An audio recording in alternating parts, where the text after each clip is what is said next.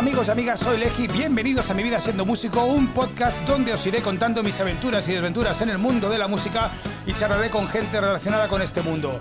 Hoy seguimos con Fran de Ruido Pegajoso. Ay, mía, qué crack. Fran, ¿qué pasa? Buenas tardes, buenos días, buenas noches, ¿cómo Muy estás? buena. Muy buena, estupendamente, de maravilla, hablando contigo. Oye, nos quedamos ayer con la pregunta de Roger Hodgson Rick Davis. Yo pensaba que tú serías de Roger Hodgson por la forma de, de cantar y de tocar que tienes, pero sí, sí. Porque Rick Davis a mí siempre me ha parecido como. Bueno, claro, yo me leí la biografía de Supertramp en su momento, Sí. que era Rick Davis eh, con no sé quién, con otra la banda que formaron la banda y Roger Hodgson vino después, ¿no? Que de un anuncio en, en un periódico universitario, no sé qué historia. Sí, sí, él tenía una banda y, y- y- y apareció él a través de una... Pero bueno, esta- realmente lo fun- fundaron la banda. Son los dos que fundaron la, la banda, después aparecieron... Fueron variando los otros tres hasta que se quedaron los eh, definitivos. Vamos, Ducky Thompson, Bob Siebenberg y John Helliwell. eh, aparecieron después, pero bueno. Roy Hodgson y, y Rick Davis fueron fundadores y, y míticos en, en la vida Sí, sí, de mucha joder, gente, y el primer. el y cuidado que los dos primeros discos, el de la teta Sí. Y el otro, o sea, el- sí, eh, sí, sí. eh, son, son, eh, son discazos, ¿eh? El, el de Sí, maybe, sí, sí. I- I- maybe I'm a bigger, ¿cómo era? Maybe ah, I'm a nena. Bueno, es un, es un discazo. O sea, es-. Tiene una, sí que es verdad que después ya se fueron un poquito más comerciales. Eh, Aquella época también al principio, que eran finales de los 60, les pilló la época de sinfónico tal y cual. Y bueno, creo que dieron una vuelta. Hmm. Porque ellos realmente no hacen rock progresivo. Es, es como, como Pink Floyd. Al final, Pink Floyd, o sea, rock progresivo es, es, Sí. es, es, eh, King Crimson, es eh, Genesis al principio, es otro rollo, ¿no? Ellos es como. bueno, Correcto, siempre, si- si- siempre se les ha metido en ese, en ese grupo, pero yo la verdad es que nunca he entendido muy bien por qué. No, no, no, no los he considerado yo rock progresivo o doc- rock adulto, que le decían también. Eh, yo la verdad es que no, no los he metido nunca en ese grupo, pero bueno, mm, mm, hay que etiquetar las cosas, siempre. Ya. Oye, pues estábamos con tus influencias. eh, claro, ahí nos hemos quedado, ayer nos quedamos que tenías eh, 15, 16 años por ahí y ya empezabas a tocar, ya empezabas a grabar con multipistas. Yo también tenía multipistas Fostex, me acuerdo. Y Claro, aquello, claro, aquello era una puta locura, que yo era. qué, Yo- yo- yo- qué que yo- sensación, ¿eh? Yo era mi, mi- mi- era un vicio, o sea, era eh, grabar y grabar y grabar porque es que era, la verdad es que era flipante que ponerse a grabar y, y- y escuchar una y otra vez todo. O sea, mm, yo era el- mi, mi fan número uno, o sea, yo estaba obsesionado con las cosas que yo grababa. Decía, ¿cómo puedo haber hecho esto? Suenan cinco cosas a la vez, era mi obsesión real.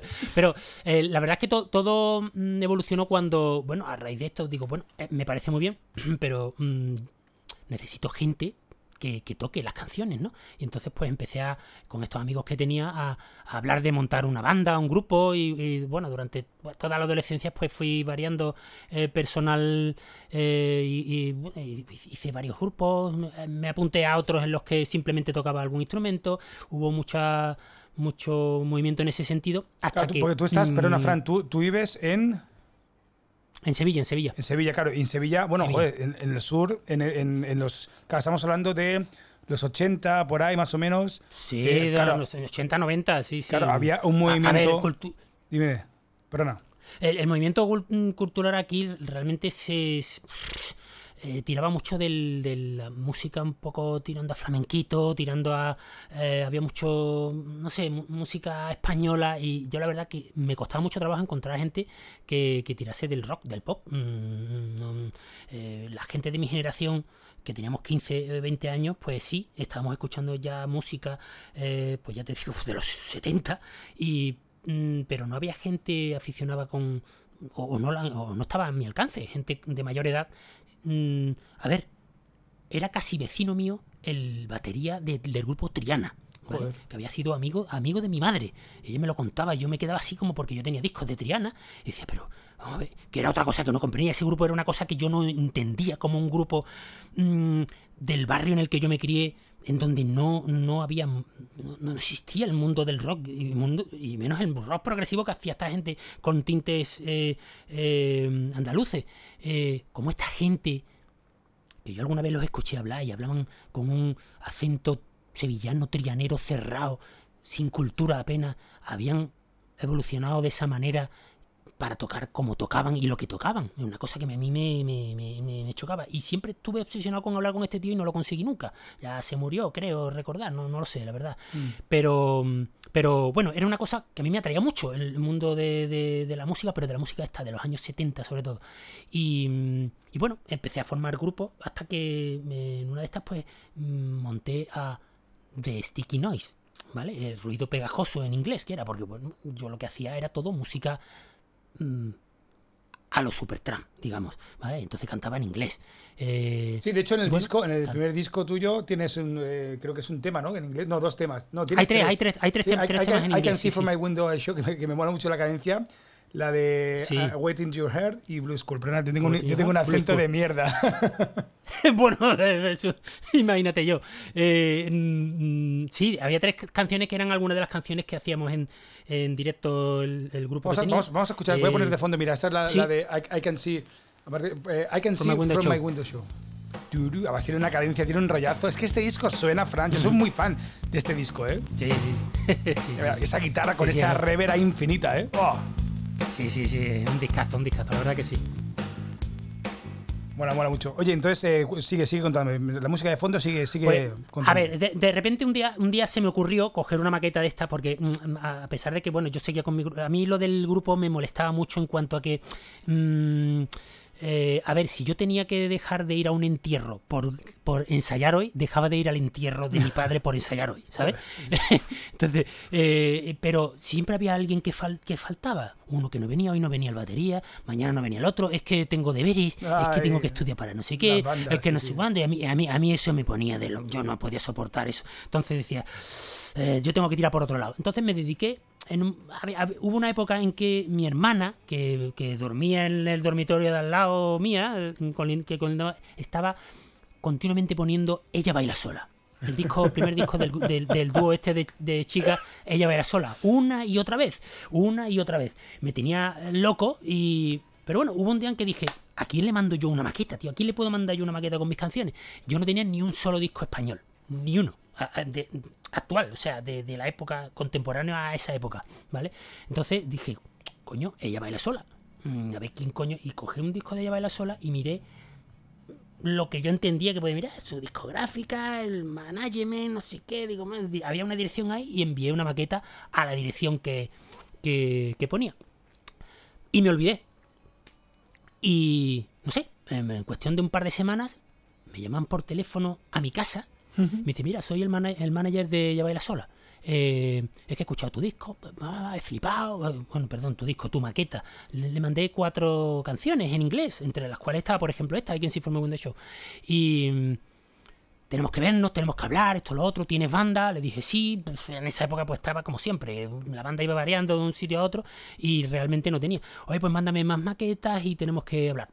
Me volví loco, o sea, fue una, una locura eso, el manager de ella baila sola que para mí. En esa época pues no causaba ninguna no, para mí no era nada eh, alentador pero bueno era un manager de Madrid que grababa discos de verdad con Emi ya ves ya entonces eh, qué subido vamos. eso, eso, eso era, yo, yo, yo no he dado más salto en la cama en mi vida Total, que con todos los nervios del mundo, pues me puse a grabar maquetas y a montar el grupo preparado para que este hombre eh, nos viniera a ver a Sevilla. Me dijo, mira, eh, eh, prepara el grupo y haz un concierto en Sevilla y voy a verte. Nos pasamos meses. monté al grupo, llamé a gente, lo monté como pude y entre amigos y, conocidos apareció el grupo y estuvimos meses pues tocando en Sevilla, siempre con el mismo público, que eran los amigos que teníamos, en bares y, y y un día organizamos un concierto en la escuela de, arquitectura, que era donde yo estudiaba la, carrera, y vino este hombre. Y bueno, cuando lo vio se decepcionó. O sea, eh, al día siguiente me cogió y me dijo, mira, mm, olvídate de este grupo, sigo teniendo solo canciones. O sea, no te tengo ni a ti, no me gustas ni tú. Lo único que me gustan son las canciones. Lo único que me gustan son las canciones. Directamente, sí, sí, fue, fue, terrible. Fue, fue, fue horrible. Eh, de hecho, él me lo advirtió, me dijo, yo si lo que no me gusta te lo voy a decir. Y en el grupo, en el grupo que había montado para tal ocasión, lo hablamos. Dijimos, oye, se va a quedar con lo que se quede. Votemos. Si dice que no le gusta el bajista, el bajista se va a la mierda o luchamos por el bajista. el bajista se va a la mierda. Seguimos adelante los que nos quedemos. Bueno, pues solo se quedó con las canciones. Eh, eh, entonces le dije, mira, bajón total, le dijo, mira, no me gustáis y entonces se lo dije, mira, que el grupo no, que lo único que, que, tiene son canciones y como yo soy el que las hace, pues va a tirar de mí. Bueno, hubo un cabreo horroroso, parecía que éramos la banda que llevábamos 15 años trabajando juntos y todo, fue todo como muy, fue el, el gran traidor de The Sticky Noise. Eh, total, que me, que me, pasé meses grabando maquetas, enviándoselas, empezó a pedirme canciones en, en castellano, empecé a enviárselas, en principio no le gustaron y poco a poco fueron gustándole. Apareció Lluvia de Abril, apareció eh, mm, eh, Hoy, apareció Escapar Lejos de Aquí y poco a poco fuimos montando el repertorio del disco. Y él, por su cuenta, fue montando la banda con músicos profesionales y lo intentó en Sevilla, lo intentó de todas las maneras y al final me dijo, mira, tú, al final tú te vas a venir a Madrid, vas a vivir aquí y vamos a montar una banda y vamos a grabar un disco. Y así fue. Él, él fue el que habló con eh, Universal Music, habló con Emi, habló con bueno, las cuatro o cinco gordas que había en ese momento, porque él tenía contactos y al final, pues el que le propuso el mejor trato fue Universal. Y, y el tío se gastó la pasta en grabar el disco, que los discos no, no costaban lo que cuestan hoy, sino que costaban millones de pesetas, muchos millones de pesetas, y me metió en un estudio profesional allí en Madrid eh, y grabamos el disco con bueno, con músicos profesionales que tampoco fueron después los músicos de la banda en directo. O sea, pero, todo era un poco. Pero se quedó contigo, se quedó contigo. Sí, sí, se quedó conmigo, sí, sí, al final se quedó conmigo y, con las canciones, era lo que tenía. Y el único que conseguí rescatar de, de la banda que yo tenía aquí en Sevilla fue el bajista, Andrés, eh, porque se lo rogué, se lo rogué, se lo rogué y al final conseguí que este se viniese conmigo. De alguna manera me hacía sentirme un poco más tranquilo irme a Madrid de repente, un chaval que lo que hacía era estudiar una carrera y salir con su novia, eh, de repente pirarse a Madrid a vivir a, casa de un manager loco mmm, madrileño que grababa discos a... Mmm, no sé si Javier, Javier Álvarez también fue productor, Javier Álvarez, un cantautor de la época. Eh, ella baila sola y unos cuantos más. Y, y bueno, la verdad es que fue una época muy intensa, la época de la grabación del disco. Nos pasamos un año entero grabando el disco con una profesionalidad que jamás he vuelto a ver, porque todo era como con, mucha exigencia. Eh, yo soy muy, mira, si me suena a canción y me gusta, me vale, ¿sabes? Sí, yo soy igual, yo eh, soy igual. Y, sí, eh, y este tío era, no, otra vez, y otra vez te ha salido un gallo que yo no oía, la verdad. Has desafinado aquí, lo de afinar a posteriori no existía en esa época. Claro, claro, claro, era, todo tenía que salir en la toma, sí, sí, sí, sí, pinchar como mucho, y otra pero vez, más, sí, sí, sí. Sí, sí, sí, y otra vez y otra vez, y claro, y además todas las voces que tienen eh, mis canciones, una y otra vez, y la voz desgañitada ya, y otra vez. La verdad es que fue bastante tenso, muy intenso y muy fructífero, la verdad, muy, muy, muy emocionante todo. Oye, pues eh, mira, pues en el siguiente podcast vamos a hablar de, de ese primer disco de tu experiencia en Madrid. Oye, ¿no te planteaste nunca de decir, hombre, si al primer manager que le envió esto le ha gustado, igual tendría que haber probado otros managers, ¿no? ¿Nunca te lo llegaste a pensar? Porque si el primero mm, funciona, igual. Sí, que lo llegué a hacer, pero la verdad es que no envié nunca más una maqueta a ningún sitio. bueno, sí, eh, si quieres te lo cuento. Tuve alguna experiencia así un poco rara, y eh, te, lo, te lo cuento en el próximo, en el próximo podcast. Ya, pues en el próximo podcast. Eh, pues nada, amigos y amigas, eh, es que mola mucho. Era otra, era otra época, bueno, ahora se viven las cosas diferentes, pero, pero va a ser. Eh, pero hay una cosa, Frank, que también es que las cosas ya no se hacen igual. Ahora todo es mucho más inmediato. Sí. sí, sí, sí. Pero bueno, mira lo que nos ha tocado vivir. Hemos vivido una parte y estamos viviendo otra. Amigos y amigas, nos escuchamos mañana. Esto es Lluvia de Abril, del primer disco de Ruido Pegajoso. Es espectacular. Oye, no me vas a cobrar derechos por esto, ¿no? A ver si yo estoy poniendo esto y a ver si. Bueno, y Vox me, los, pago. Y en iTunes no creo que haya problemas. No, no, no, no, no, no, para nada, no te preocupes. Amigos y amigas, sed felices, sed consecuentes. ¡Hasta mañana!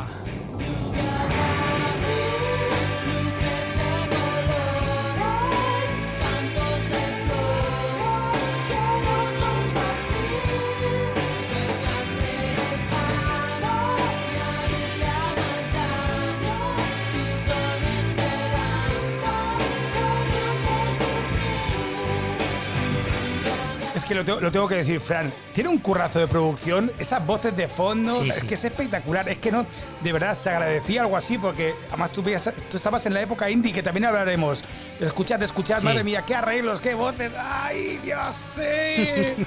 Me la pone muy dura ese tema. ¡Wow! Míralo, ahí está, arriba, arriba. Y encima metir que, que, que, que, que los Beatles, ¿qué está pasando aquí, madre mía?